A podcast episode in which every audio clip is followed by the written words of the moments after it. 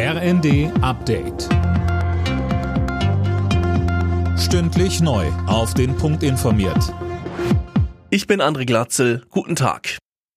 Bundeskanzler Scholz sieht Deutschland für den Winter gerüstet. Im Bundestag sagte er, die Bundesregierung habe das Land mit vollen Gasspeichern und Entlastungen für die Menschen krisenfest und winterfest gemacht. Linken Fraktionschef Bartsch wies das energisch zurück. Bei der Tafel gibt es 100 Prozent mehr Kundschaft. Das ist die Wahrheit. Und das ist doch nicht normal, meine Damen und Herren. Da muss doch politisch gehandelt werden. Das Land ist eben nicht gut gerüstet für den Winter. Es droht eine Verarmungslawine über Deutschland zu rollen. Das Bürgergeld soll heute eine weitere Hürde nehmen. Nachdem sich Ampel und Union gestern auf einen Kompromiss geeinigt haben, geht der Vorschlag heute in den Vermittlungsausschuss. Das Bürgergeld soll im kommenden Jahr Hartz IV ablösen. Im Zusammenhang mit dem gestohlenen Goldschatz im oberbayerischen Manching geht die Polizei inzwischen von organisierter Kriminalität aus.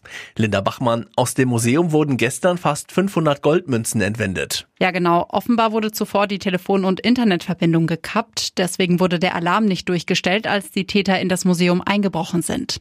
So das Bayerische Landeskriminalamt. Der Fall weist Parallelen zu den Kunstdiebstählen aus dem Grünen Gewölbe in Dresden und dem Bodemuseum in Berlin auf. Deswegen tauschen sich die Ermittler auch mit den Behörden der beiden Städte aus.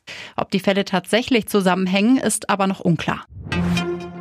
Die Preise an den Tankstellen sind deutlich runtergegangen. Im Vergleich zur Vorwoche sind Benzin und Diesel um jeweils 6 Cent pro Liter günstiger.